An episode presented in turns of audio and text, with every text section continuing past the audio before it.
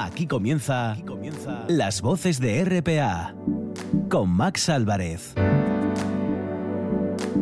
Buenas tardes, bienvenidos a este programa una semana más en el que viajaremos para escuchar la voz de Asturias y de los asturianos, para conocer planes para este fin de semana y descubrir lugares. Hoy estaremos con Juan Ponte en Mieres para presentarnos los episodios gastronómicos. También avistaremos aves y conoceremos las actividades que Mavea organiza con motivo del Día de las Aves y conversaremos con Javier Mediavilla sobre el Festival Avilés Acción Cultural y en Siero hablaremos del Día de la canción de Asturias con el presidente de AICA, José Montes. Todo esto en cuestión de segundos, un programa también gracias al trabajo de nuestros compañeros técnicos Juanjo García y Arturo Martín.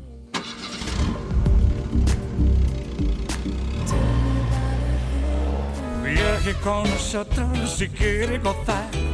Viaje con nosotros un lugar y disfrute de todo el pasar y disfrute de las hermosas historias que les vamos a contar. Las voces de RPA.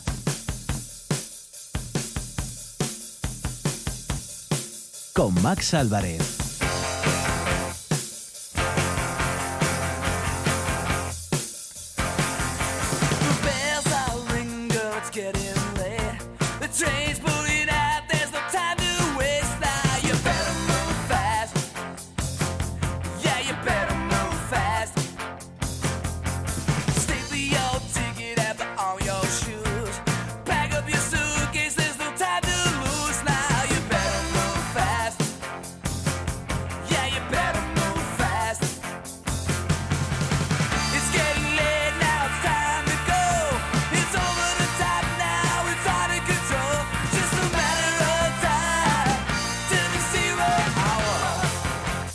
Vamos hasta Mieres porque este sábado han arrancado los episodios gastronómicos. Por primera vez una singular propuesta para conocer el concejo, su historia, sus paisajes, pero también su legado gastronómico y sus sabores más tradicionales. Son cuatro episodios a través de cuatro zonas diferentes del municipio como Mieres, Baíña, Ucho, Cuna y Cenera o el Valle de Turón.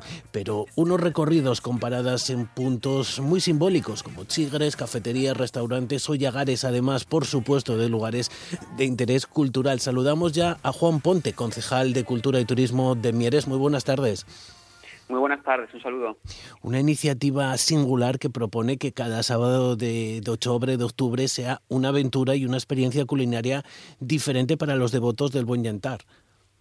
Así es, estos episodios gastronómicos eh, que, que, arrancan hoy culminarán eh, el conjunto de rutas culturales que comenzamos en julio en colaboración con la Concejalía de Cultura y la Concejalía de Turismo y de lo que se trataba de lo que se trataba era de complementar eh, pues todas las visitas guiadas que se realizan a nuestros equipamientos turísticos con una serie de rutas alternativas eh, de diversa índole cultural, como en este caso en relación con la gastronomía, profundizando aún más en otros casos en el patrimonio industrial, conociendo la historia social de Mieres.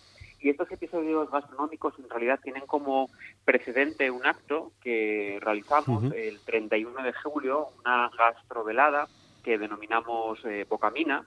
Tuvo lugar en el Pozo Espinos y efectivamente de alguna manera se trataba de rendir homenaje y a su vez de los usos que un espacio minero y el patrimonio en su conjunto pueden dar en el presente a través de nuestra historia gastronómica. En ese sentido y en esa dirección, pues efectivamente los episodios gastronómicos recorren eh, cuatro lugares o lugares en general destacados eh, del concejo y lo que se va a explorar a partir de hoy pues es efectivamente esta historia en relación con nuestra cocina, con nuestra gastronomía, ah, con lo que se degustaba, lo que se comía en estos eh, distintos lugares. Por ejemplo, mm, como un botón de muestra, pues Ujo en relación con nuestra historia chocolatera, el pote en el Valle del Turón o más concretamente el queso d'Urbiés, eh, les pasadillas en el Valle de Cuna y Cenera. Es decir, estos son ejemplos, demostraciones de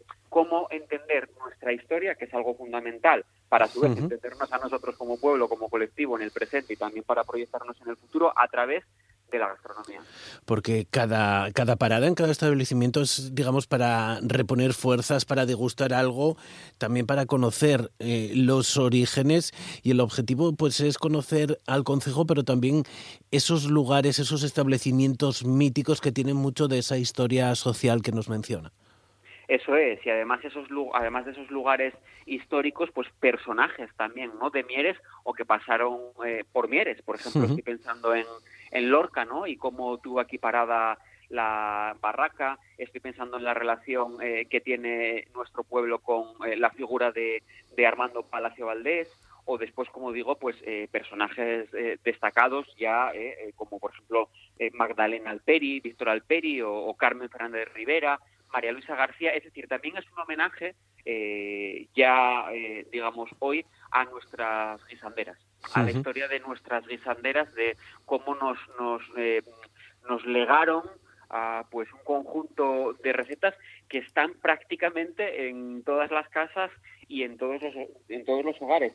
Aprovecho también la ocasión entonces para adelantar que a través de lo que va a ser el portal web de participación ciudadana, en lo que es la página web del Ayuntamiento de Mieres, vamos a hacer un llamamiento, va a haber una sección eh, de recetas y de reconstrucción de, ese recetario, de esa historia, de los platos emblemáticos de la historia gastronómica de la villa para que colectivamente podamos reconstruir pues todo ese legado, como decía, que no deja de ser, sin lugar a dudas, nuestra memoria colectiva. O sea que se va a pedir la colaboración de, de los ciudadanos para hacer ese recetario. Así es, exactamente, esa es la idea. Porque el objetivo, como decimos, es poner en valor esos lugares casi de culto mm, de la hostelería que tan mal lo ha pasado este año a lo largo de, la pandemia eh, y que muchas veces no se valoran como se debería o que mm, quizás los propios mierenses lo, lo conocen, los conocen, pero fuera del concejo no los conocen. Por tanto, estos itinerarios son una oportunidad tanto para ellos, para los establecimientos, para, digamos que tener nueva clientela, para darse a conocer, pero también para quienes acuden porque se trata de, de toda una experiencia. Esto es un tópico antropológico, verdaderamente. Los oriundos de un lugar, o digamos los nativos, o, o las personas que viven en, un entorno determinado, en un concejo, en una localidad, etcétera, no necesariamente tenemos por qué conocer de manera exhaustiva, digamos, toda la historia, ¿no? Es decir, no por ser de Valencia vas a conocer mejor lo que es la paella que una cocinera o un cocinero, es decir, se podrían poner múltiples ejemplos antropológicos en un sentido eh, genérico. Y Mieres no es una excepción a esto. Entonces, precisamente por, eh, eh, por la constatación de este hecho, precisamente lo que queremos hacer es poner en valor la importancia que tiene, pues efectivamente, nuestra, nuestra historia gastronómica, el legado de las guisanderas, como decía, los embutidos de Turón, el chocolate de Ujo, la casa de ella en el Valle de Cuna y, como tú muy bien decías, respondiendo a tu pregunta, claro, uno de nuestros objetivos fundamentales es también apoyar a, los restaurantes, a los bares, a la hotelería y a la hostelería en su conjunto del Consejo para demostrar que también es uno de nuestros activos, de nuestros fuertes y además que estamos en una línea eh, de eh, intentar eh, hilar la programación cultural del Consejo de Mieres, es decir, pues los conciertos musicales que tienen lugar, las representaciones o funciones uh, teatrales con, por una parte, estas rutas, estas rutas uh -huh. eh, culturales, tanto las rutas teatralizadas como las rutas gastronómicas, como las rutas de la historia social, con a eh, toda la actividad eh, en general lúdica y con toda la actividad que existe de la gastronomía, de la hostelería y de la hotelería, como decía, dicho en corto, que nuestra invitación es a que las personas que vengan un fin de semana a un concierto, pues no sé, como hace poco un concierto de, no sé, pues de Pablo Milanés o una representación eh, teatral como va a tener lugar este eh, fin de semana, pues que pernocten aquí, que hagan vivan aquí, que coman aquí, que consuman aquí y esta es eh, la, la, la, lo que buscamos, ¿no? Esa interrelación entre el comercio local, ¿no? Uh -huh. ese apoyo al comercio local, la gastronomía, la hostelería, la hotelería en eh, relación con la programación cultural y en este caso turística a través de estos episodios gastronómicos. Uh -huh. Por tanto, una visita, unos itinerarios eh, tanto para los turistas como para los propios mierenses. Eh, hablas de, de, productos también, productos como, como esa tarta de turón. No sé si puedes explicarnos un poco qué tiene esa tarta. Bueno, yo lo primero que recomendaría es que la, que la gente lo, la pruebe porque tiene un sabor inconfundible, muy especial y hay que decir eh, que la tarta turonesa, por mucho que se intente replicar en otros lugares, eh, no sabe igual que la tarta eh, turonesa que se ofrece y que se vende en Turón. Es decir, es una repostería muy especial eh, y, como digo, no tiene parangón, no tiene imitación. Algún secreto tendrá. Tiene algún secreto que obviamente aquí no vamos a, desvelar, pero yo lo que recomiendo, aprovechando a todas las personas que nos estén escuchando, es que si, si paran por Turón, se pasen por la confitería, ¿eh? de Turón, que está a la entrada eh, de la Beguina, ¿eh? del Valle de Turón, o al final, si estamos saliendo del valle, y que se compren como mínimo una ración o una tarta, mejor, ¿no? De esta tarta, vamos, una ración de esta tarta turonesa o la tarta, ¿no? La tarta turonesa porque como digo tiene un sabor muy especial y, lo mejor es que la gente que la, gente lo pruebe y lo disfrute porque estoy convencido de que de que de que nadie va nadie va a quedar eh, como está, sino que va a estar muy muy muy sorprendido por su sabor. Digamos que todos los episodios mm, detrás de ellos eh, guarda relación con el patrimonio industrial y minero del concejo porque es imposible no ligarlo, pero el de la próxima semana eh, terminará, culminará en ese centro de interpretación de, de Bustiello, ese poblado que guarda pues toda toda la historia y, y además pues también los mineros tenían una propia alimentación, unos propios menús muy, muy característicos.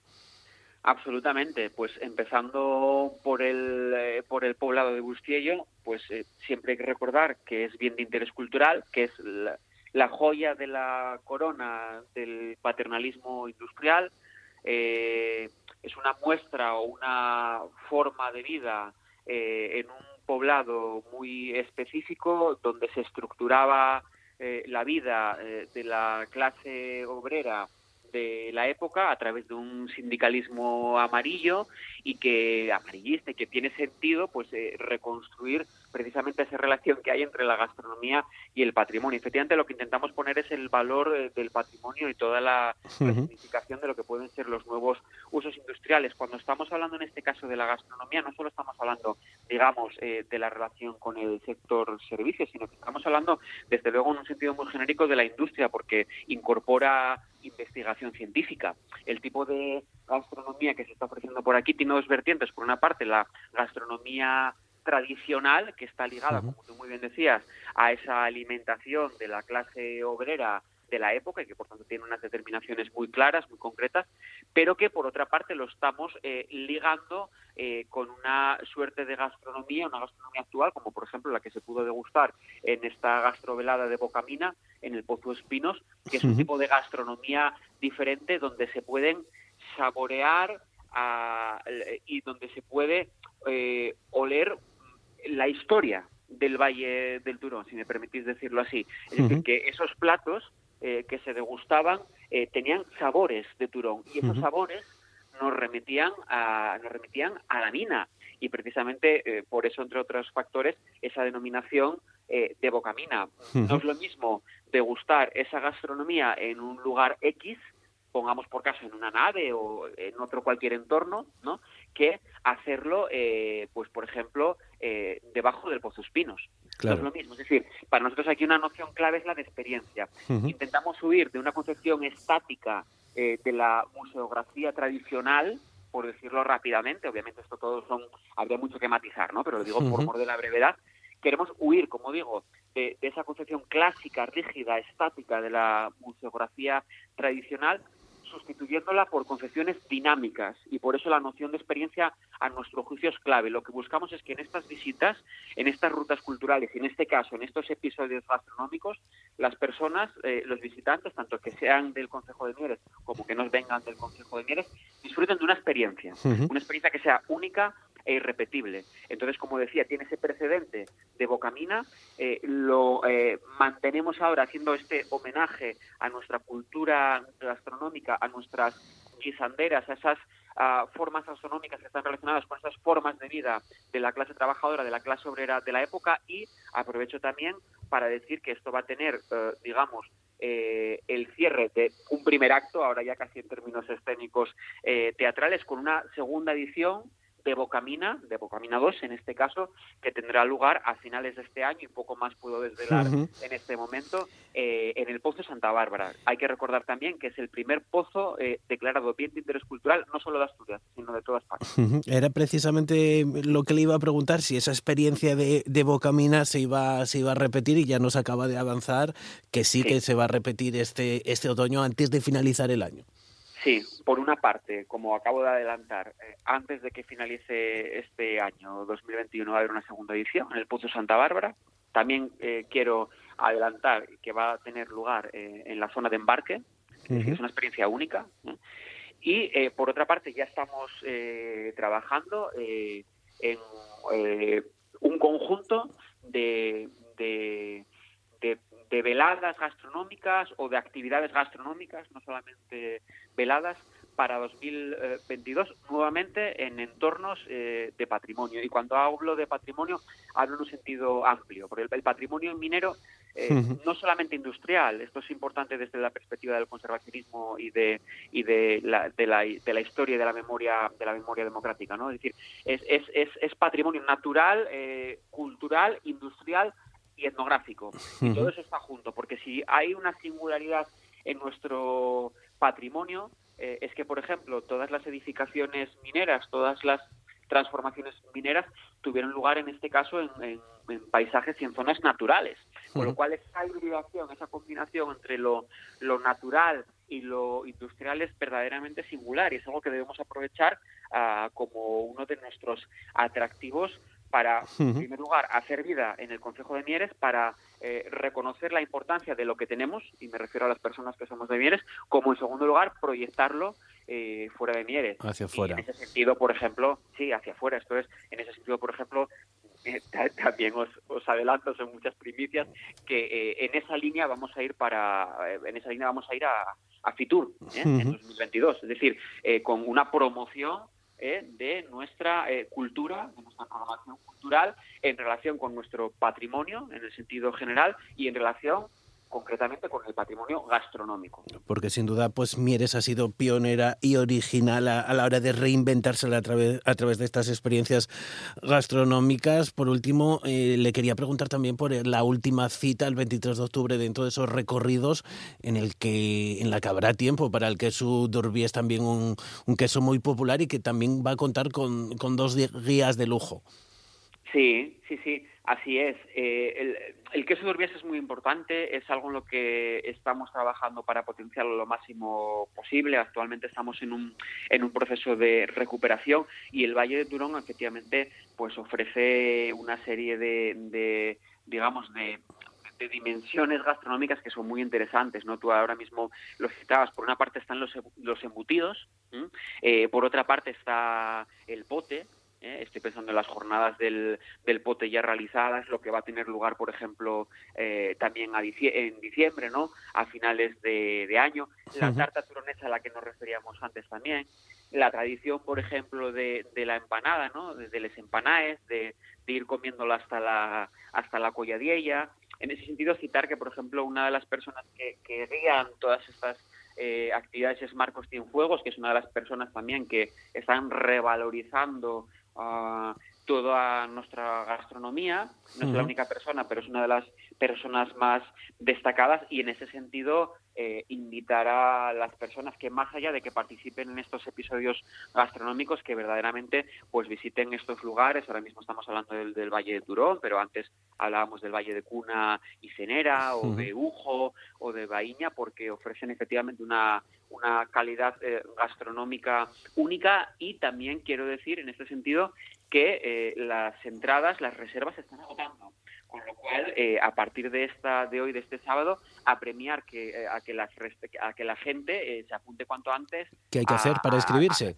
bueno, pues en la página web del de, Ayuntamiento de Mieres está toda la información para las personas que nos estén escuchando. No obstante, presencialmente, las personas que lo puedan hacer, que se acerquen a la oficina municipal de turismo o sino que llamen al eh, siguiente teléfono, que es el 985 45 0533. Repito, 985 450533. En cualquier caso, toda la información está en la página web del Ayuntamiento de Mieres. Pues citas para descubrir y redescubrir el concejo a través de sus sabores, cultura, historia, gastronomía y también salud a través de esas pequeñas rutas. Juan Ponte, muchísimas gracias por estar en la Radio Pública Asturiana.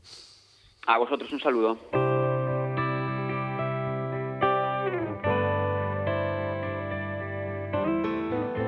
Las voces de RPA con Max Álvarez. Hoy las aves del destino vuelan raso en el Edén y tienen miedo a posarse en las ramas secas de la piel. Recuerdan ya el camino. Que de abstracto es casi cruel. Ya no rozan lo divino. Desde el cielo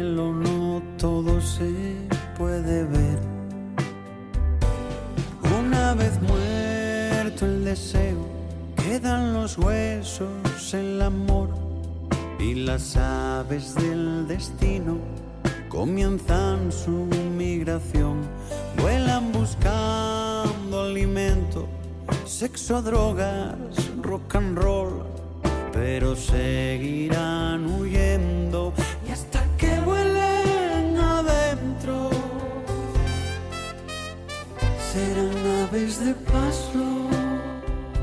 Desde hace tiempo, el primer fin de semana de octubre se dedica a las aves que son buenas y no las mejores centinelas de la salud ambiental del planeta. Muchas de ellas cruzan ahora mismo la península de camino a territorios más cálidos, donde pasarán el invierno, un trayecto en el que también hay ejemplares que pasan por Asturias. Octubre es un mes especial para sensibilizar a la sociedad aprovechando estos días. Y saludamos ya a Juan Carlos Vázquez, presidente de la asociación Mavea. Muy buenas tardes. Hola, buenas tardes. Juan Carlos, unos auténticos apasionados por las aves y la naturaleza que claro, un día como hoy no podías dejar pasar la ocasión porque, bueno, tenéis previstas eh, observaciones, visitas guiadas en ese monumento natural de la charca de, de Celoán y, de la ensenada de, de Lloredo. Sí, exactamente. Primero, me gusta que hagas esa apreciación de amantes de las aves y de la naturaleza, muchas veces la gente piensa que nosotros cuando salimos al campo solamente nos dedicamos a las aves y en verdad nos gusta todo, o sea, desde plantas, insectos, lo que pasa es que, bueno, lo más llamativo y fácil de observar son las aves. Y sí, precisamente esta tarde, a partir de las 5, eh, varios compañeros del grupo pues harán visitas guiadas al, entorno de Celuán, de, la Ensenada de Llodero, y visitas también para ver el el, el, aula, que tenemos allí en, el, en la zona de San Balandrán. Eh, ¿Tiene que llevar algo la, la, gente? ¿Se puede apuntar quien quiera o, hay que hacer reserva? Eh, hay que hacer reserva, por el tema que ya sabemos todos, pues hay que hacer reserva para no juntar grupos muy grandes. Y bueno, la reserva se puede hacer en, en info.mavea.org Ahí directamente ya se hace la reserva y las visitas, por ejemplo, el día de hoy, esta tarde empiezan a las a las 5, desde las 5 hasta las 7 y cuarto. Hay varios turnos de visita a lo largo de, toda la tarde. Y cuéntenos, eh, como también le preguntaba, eh, ¿hay que llevar, por ejemplo, prismáticos o, la propia asociación pues tiene elementos para, para ayudar a esas personas que quieran ir a contemplar aves? Bueno, nosotros disponemos allí de prismáticos y telescopios, pero bueno, está claro que si alguno de los que vaya tiene prismáticos o telescopio, pues bueno, de agradecer sería que los llevara para así o sea, que cualquiera que, nos esté escuchando puede, puede acudir, puede animarse y puede ir. Cuéntenos, ¿qué, ¿qué especies, qué, qué aves se pueden ver allí? Bueno, pues en, en la Ensenada de Yodero, pues sobre todo lo que vamos a ver son aves ligadas a medios acuáticos, sobre todo aves limícolas, eh, lo que son los, las gaviotas, charranes, eh, todo tipo de patos, otras aves marinas también que entran a veces en la ría. Pero vamos, eso, eso sobre todo a lo que nos enfocamos en, en Celuán para, para ver aves. Pero bueno, no quita de que en la zona de las dunas puedes ver también algún pajarín interesante que no está precisamente ligado a zonas acuáticas. También el, el domingo continuáis con, con más actividades mañana domingo. Sí, sí, la verdad es que este año lo hemos hecho bastante intenso. O sea, estamos el, el sábado toda la tarde y el domingo, el domingo va a ser por la mañana. O sea, a partir de las diez y media estamos allí en, en Celuán. Y después el siguiente fin de semana, el fin de semana del 9 y el 10, también vamos a tener actividades en, pero ya no enfocadas a Celuán, sino en otros sitios. Vamos a estar a las diez y media en el Parque de Ferrera para hacer una ruta viendo aves por el, por el parque y, y después por la tarde se va a hacer un recorrido por el Cabo Peñas y al día siguiente, al día siguiente por la mañana se va a estar en, en la charca de la Furta, la charca esta que hizo Dupont en su día, que ahí la verdad, la verdad es un privilegio poder ir porque porque vamos, podemos ir contadas veces allá a ver aves, por el tema de que bueno, que es una zona restringida de acceso y demás. Y después por la tarde ese mismo día, el domingo, el domingo 10, va a haber un taller, un taller que va a dirigir uno del grupo que controla bastante el tema fotografía y va enfocado pues eso a sacar fotografía de naturaleza sobre todo mucho aprovechando los móviles o sea aprovechando los recursos que mucha gente desconoce que te da el móvil. O sea que algo, algo práctico y, y útil porque bueno, muchas veces intentamos hacer pues una, una foto correcta de, de algo que pasa por delante de nosotros, eh, un- una especie determinada, una ave o, o cualquier otro animal y claro, son cuestión de, de segundos y es difícil llegar a capturar ese Es- momento. ¿eh? sí sí bueno lo de la caza fotográfica la verdad es una actividad verdaderamente muy bonita y hoy día con los móviles la verdad es que te ofrece muchas posibilidades más de los que la gente piensa incluso para sacar aves que están relativamente lejos y el compañero Alejandro pues explicará allí cómo poder conseguir buenas fotos con, con el teléfono. Bueno, con teléfono y la cámara, si alguno lleva cámara también, claro, evidentemente. Juan Carlos- convencional. Juan Carlos, llevas eh, pues un- menos de un año, un año aproximadamente como presidente de- del colectivo, de un Sí. colectivo que tiene 35 años de, de recorrido. Aún queda mucho trabajo, ¿no? Bueno, mucho trabajo, mucha afición sobre todo. Lo que nos queda es mucha afición. A pesar de que ya empezamos la mayor parte siendo unos chavaletes, o sea, en el instituto empezamos con el grupo y ahora mismo ya todos peinamos canas, los que tenemos suerte de peinar canas. y, y bueno, la verdad es que, hombre, la, la actividad de la asociación es, empezó sobre todo en Celuán y lo que nos gusta sobre todo es observar aves, pero desde luego también eso conlleva pues todo el esfuerzo que hacemos en divulgación, conservación, protección y vamos, la verdad en eso sí que hay mucha tarea, por desgracia. ujú.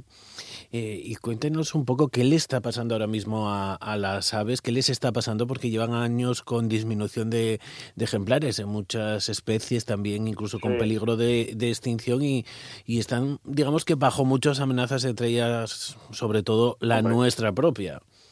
Sí, si te pones a mirar todos los problemas que tienen no solamente las aves, sino todos los ecosistemas, pues al final, si vas buscando alguna causa y algún culpable, es curioso que al final siempre estamos nosotros. O sea, al final de todas las causas, llámese cambio climático, Ujú. llámese especies invasoras, lo que sea, al final siempre, siempre vas a buscar una causa y un culpable y al final siempre está la raza nuestra.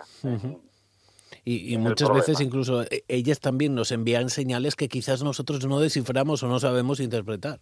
Sí, hombre, las aves, date cuenta que es el grupo de animales más estudiado del planeta, porque son muy vistosas y hay cantidad de gente aficionada al, al tema de la ornitología. Entonces nos dan, son los principales, son los principales bioindicadores que primero registramos ah, cuando hay algún problema en los ecosistemas. Y, bueno, nosotros desde aquí en Avilés mismamente, claro, en- en los 35 años que llevamos, pues ya hemos visto como cantidad de especies, pues, pues han disminuido abismalmente el número, incluso algunas ya las vemos muy ocasional. A veces que, que antes, pues yo me despertaba con ellas por la mañana oyéndolas cantar, y ahora es que en, en Asturias ya es que ninguna. Y eso pasa con varias especies. ¿Cuáles, por ejemplo?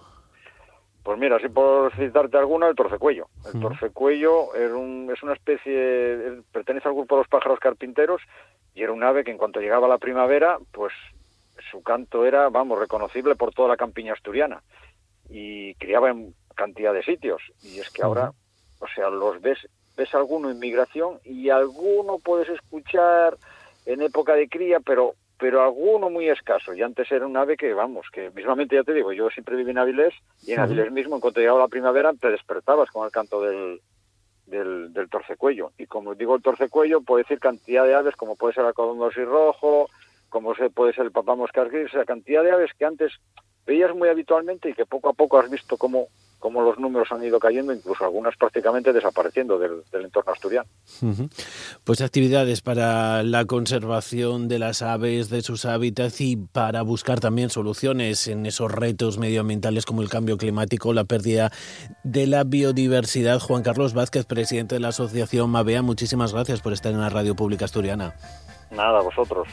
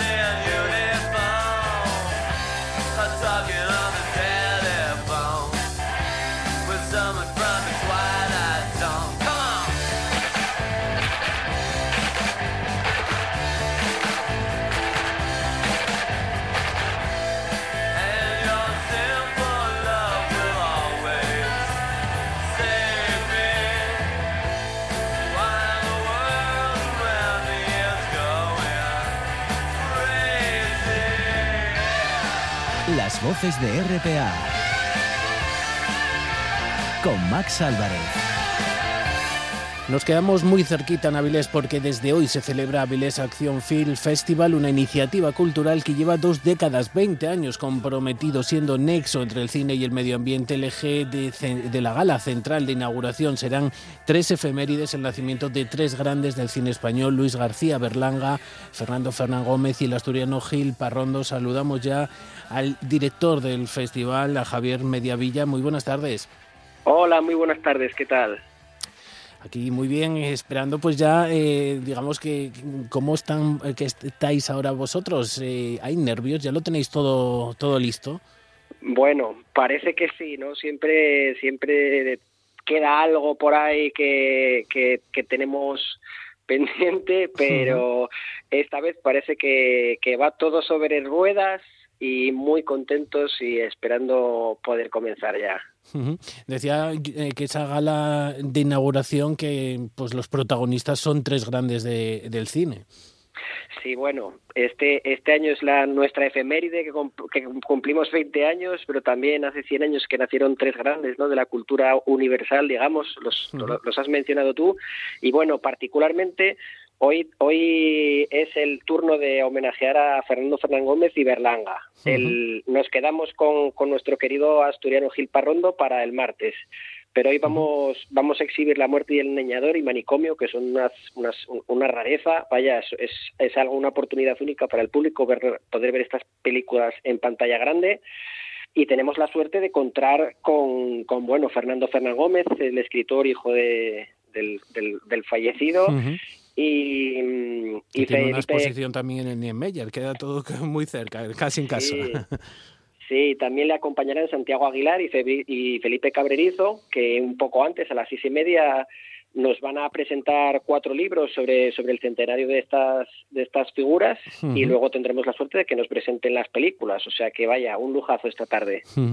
Lleváis dos décadas, ¿qué, ¿qué, supone para vosotros ese, ese camino?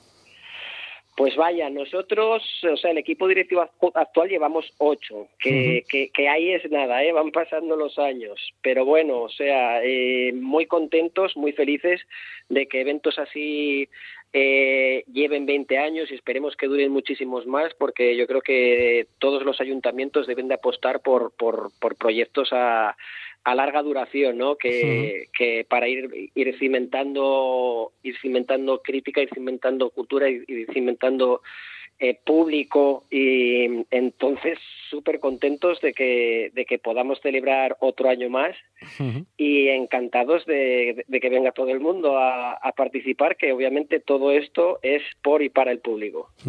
Un festival que, como decía, pues es un modelo, un camino hacia un modelo de sociedad más consciente, más respetuoso, más respetuoso con el planeta. Eh, digamos que siempre busca eh, un cine que que, pueda educar. E, e, ¿Eso es una de las diferencias, digamos, con, con otros festivales? Pues bueno, eh, particularmente nosotros ya empezamos el año pasado, ¿no? Con la incursión de, de, la sección medio ambiente en el certamen de cortometrajes y este año ya vamos, hemos hemos hecho un triple esfuerzo, no doble, porque creo que a nadie se le escapa que, que, que, es algo básico, ¿no? Sin, sin, sin planeta no podemos vivir, entonces ya ni hay cine, ni hay cultura, ni hay nada y la situación es bastante dramática. Entonces hemos, hemos querido dar no dos, sino cinco pasos hacia adelante y aparte de volver a retomar la sección de medio ambiente, que tuvo un gran éxito el año pasado, pues vamos a mañana domingo ponemos eh, un largometraje de COBE sobre conciencia medioambiental también tenemos en el hall de la, de la Casa de la Cultura, antes de entrar todos los asistentes, podrán ver la exposición que, hemos hecho en, en, colaboración con, con Alcine de Madrid, de Green Suits, de rodajes sostenibles, que es algo muy importante porque la industria cinematográfica lamentablemente, o sea, lamentablemente, perdón,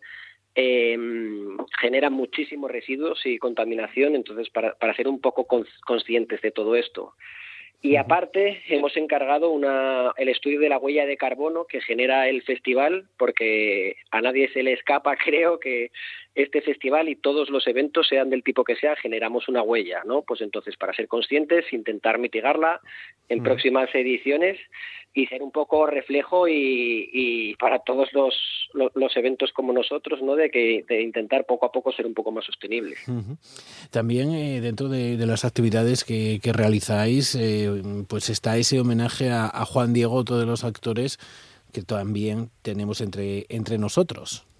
Sí, sí, la verdad que, que vamos, es uno de los grandes entre los grandes, ¿qué se puede decir? Es que cuando me preguntan por Juan Diego, yo, ¿pero qué quieres que te diga? Es una leyenda viviente del, del cine español, entonces, entonces vamos, súper contentos de poder, de poder eh, dar este premio a, vaya, yo creo que de, de, de los actores vivos que, que nos quedan, creo que es de los tres o cuatro más laureados y, y, más grandes que, ha dado este país. Y dentro del certamen de, de, cortos habéis recibido, creo que, pues bueno, casi 700. Eh, ¿El formato del corto está viviendo una nueva etapa, digamos? Pues Parece ser, siempre yo desde que soy director del festival, sí, bueno, no, mucho antes, ¿no? Ya se oye como que el corto está de capa caída y para nada. Cada año eh, batimos el récord de participación. Eso quiere decir que la gente cada vez eh, apuesta más por este formato, ¿no? Porque la verdad hacer largometrajes es, es bastante costoso a nivel producción y a día de hoy cámaras HD, equipos de sonido por, por, por, muy poco por muy poco dinero se pueden hacer trabajos grandiosos. Entonces cada vez hay más conciencia audiovisual, cada vez hay más gente que, que, que se quiere dedicar a esto por suerte y cada vez recibimos más trabajos. Entonces, vaya, creo que el corto resiste y, con muy buena salud. El corto, un formato también que os ha servido para, digamos, acercaros a, los propios avilesinos, a los alumnos asturianos a través de, los institutos, de esas actividades que habéis dirigido y, que han convertido pues, Avilés en, en un plato. Sí, sí, la verdad que, que una pasada, vaya. Nosotros también uno, de los pilares es, es, el trabajo con los jóvenes. Llevamos muchos años trabajando con ellos, yendo a los institutos, a dar charlas formativas, motivándoles para que rueden cortometrajes, para que para, para mostrarlos al público, para darles premios y año tras año nos sorprenden. Este año, como tú dices, les propusimos les propusimos como novedad que que realizaran un cortometraje en 72 horas, que terminó el plazo esta mañana justo a las 10, empezó el miércoles a las 10 de la mañana, terminó esta mañana, y la verdad que no os imagináis los trabajos que han hecho, o sea, no, no me canso a repetir que es que cada año me sorprenden más, o sea, de, mm, tienen un ingenio, una crítica, una visión que es que es una pasada. O sea, solo hay que darles el espacio para trabajar y, y, dejarles crear porque porque vaya. Ahí está el futuro y es donde hay que incidir. Un futuro lleno, lleno de talento, Javier, por si alguien de los que nos está escuchando quiere, quiere acudir eh, estos días, eh, ¿dónde tiene que entrar? ¿Qué tiene que, que hacer para conocer todas las películas y toda la programación? Pues mira, Toda la programación está en www.avilesacción.com, que, son, que es nuestra página web. Luego tenemos, eh, trabajamos mucho con Instagram, con Facebook. Nos pueden seguir para que estén al tanto de todas las noticias de última hora. Y decir que, bueno, como es el 20 aniversario y este festival, como decía al principio, no es nada sin el público, pues hemos conseguido que todas las actividades sean gratuitas. Entonces, con protocolo COVID y todo esto tienen que, ser nominativas, entonces nada, solo tienen que acercarse a la Casa de la Cultura de Avilés, dar sus nombres, su teléfono y, retirar todas las entradas ahí. Y una semana llena de cine para amar el cine y para acercarse al cine en Avilés que vais a clausurar la próxima semana, el próximo sábado, con, con dos conocidos de esta casa también, con María Jobaudot y Félix Corcuera, el próximo sábado.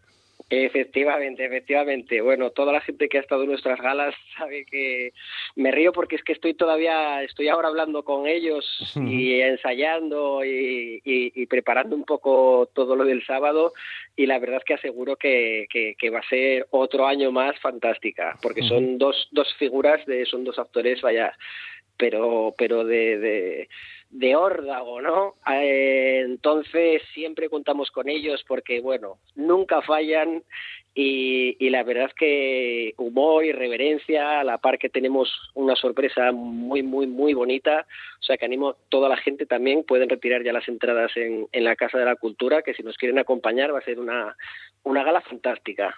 Pues ahí queda esa invitación. Javier Medavilla, muchísimas gracias por atender la, la, llamada de la Radio Pública Asturiana. Muchísimas gracias a vosotros. Nos vemos esta tarde y durante toda la semana. Las voces de RPA con Max Álvarez. Vaciando yo aldea, sentí un pasearín cantar detrás de casa Pericú una pica la cereza.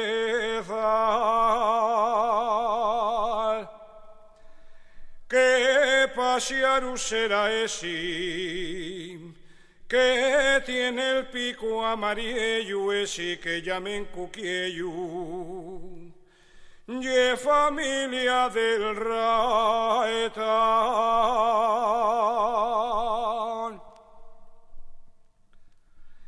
Y es una delicia estar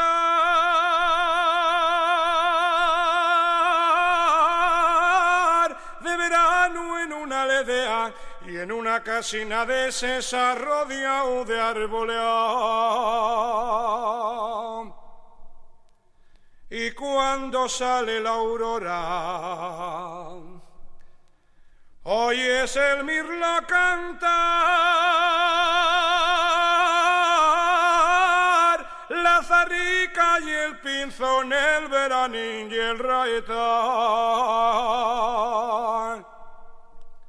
También canta la calandria, el malvis y el verderán. Y encima un pigo y un orrio, oigo chillar al gurio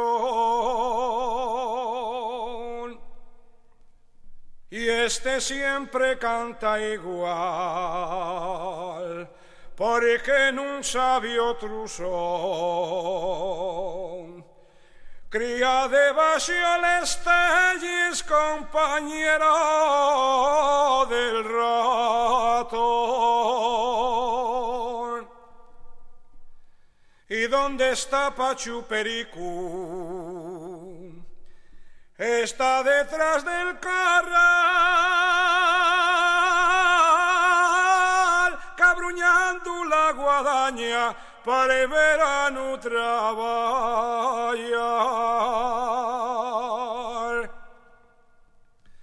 Y ahora vienen les andechies de y de arrendar y a comerles patatines y a la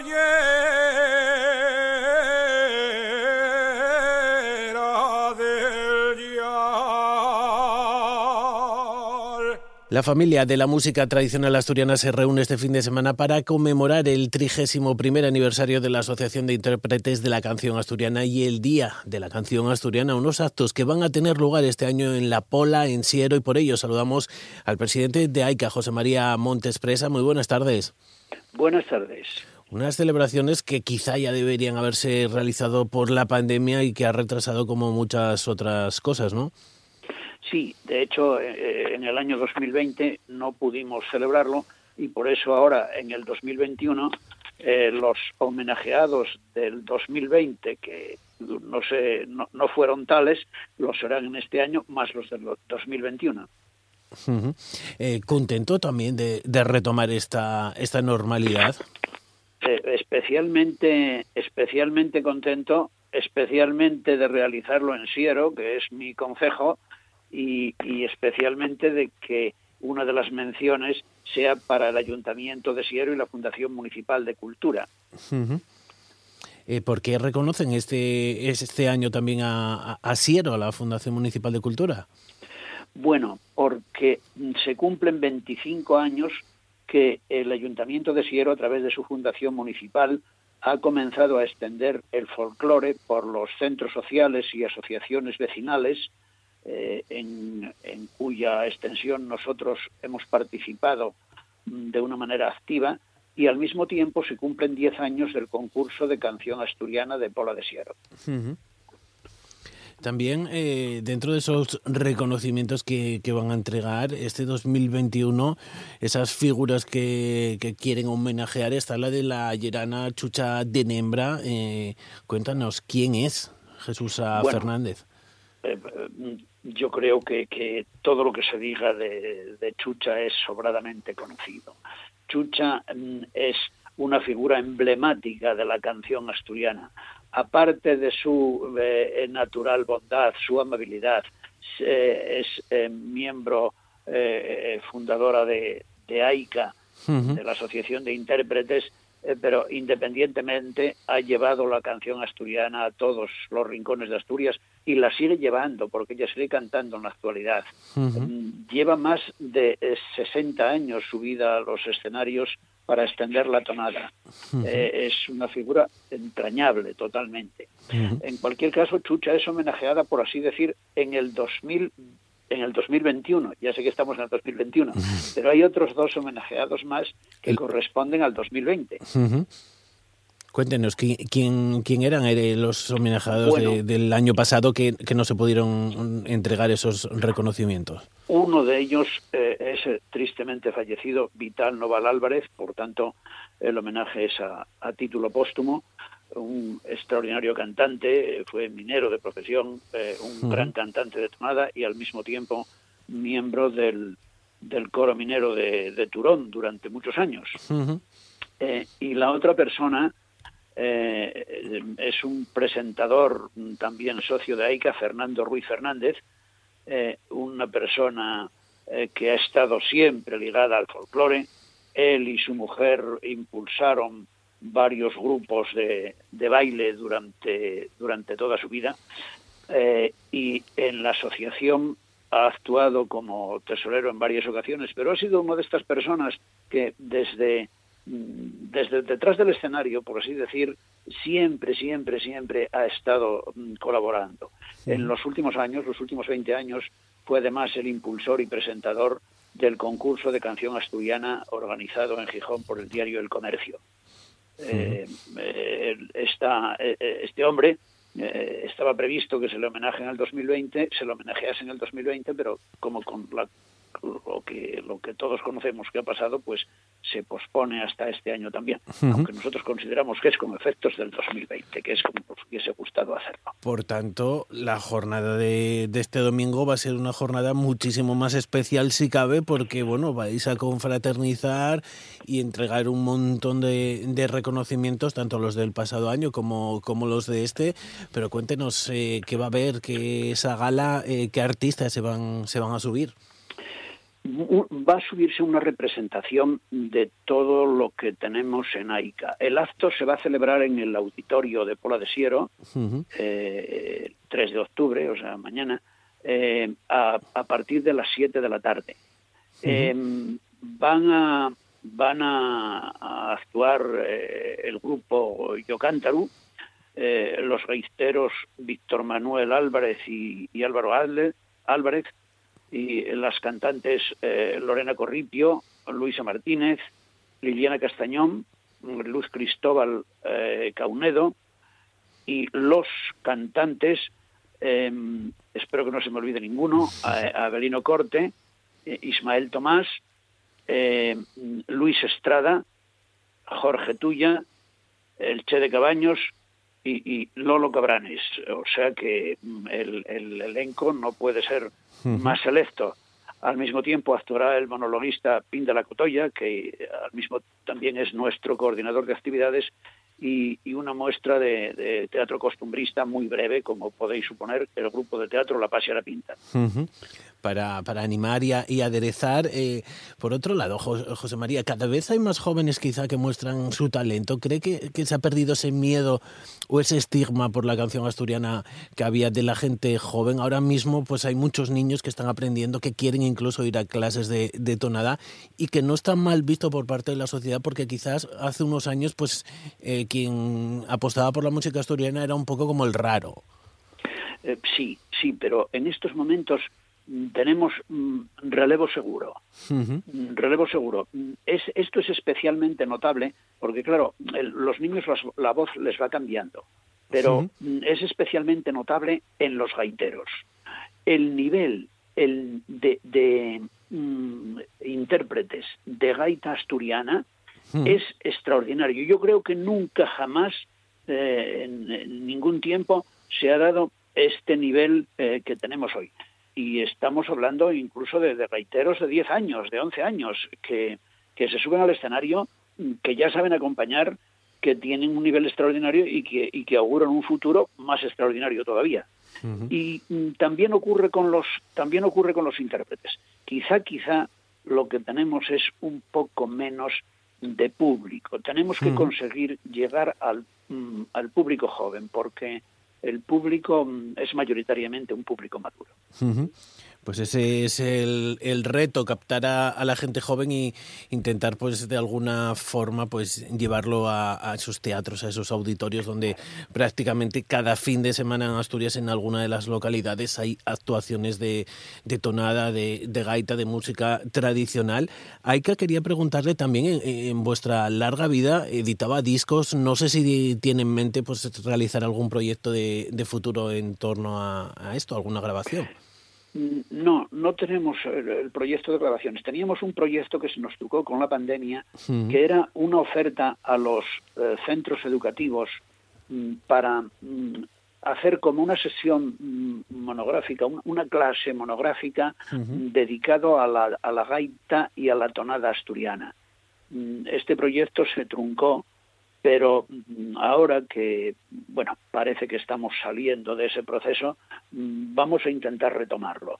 En este momento nos parece prioritario llevar eh, la canción asturiana a los eh, centros educativos, consecuentemente a los alumnos, y explicarles, eh, explicarles su significado, darles una muestra de su interpretación, eh, explicar eh, lo que es el rasgo diferencial de la gaita asturiana con respecto a, otras gaitas.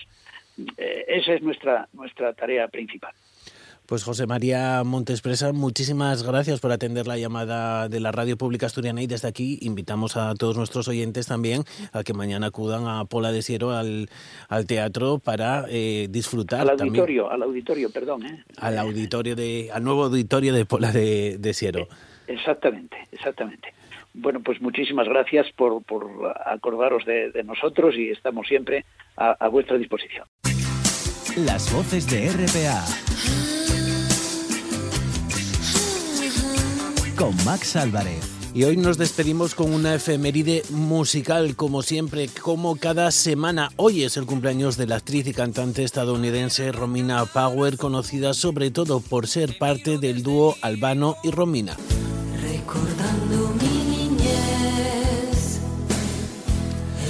Romina Power nació el 2 de octubre de 1951 en Los Ángeles, Estados Unidos. Fue la primogénita de su familia después de una infancia con muchos cambios entre colegios americanos, mexicanos e ingleses. Llegó a Roma con 13 años, inició su carrera en el cine y después su relación con el cantante albano, un matrimonio que se celebraba el 26 de julio de 1970. Así terminaría en el mundo de la canción, donde también triunfó en España y cantando en nuestra lengua.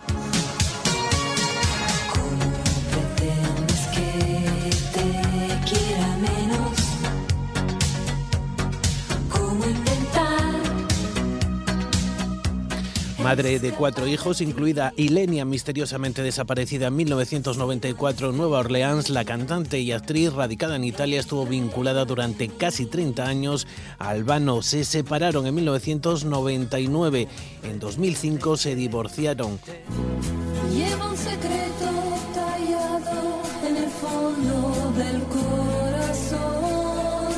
Canciones y cantos a la libertad. En 2007, Romina Power declaraba que dejaba Italia para trasladarse a Arizona. En 2015, no obstante, mejoraba su relación con su exmarido y volvían a actuar juntos. En el año 2016 declaraba su relación con Brian Semney, productor de Hollywood, con el que llevaba cuatro años de relación.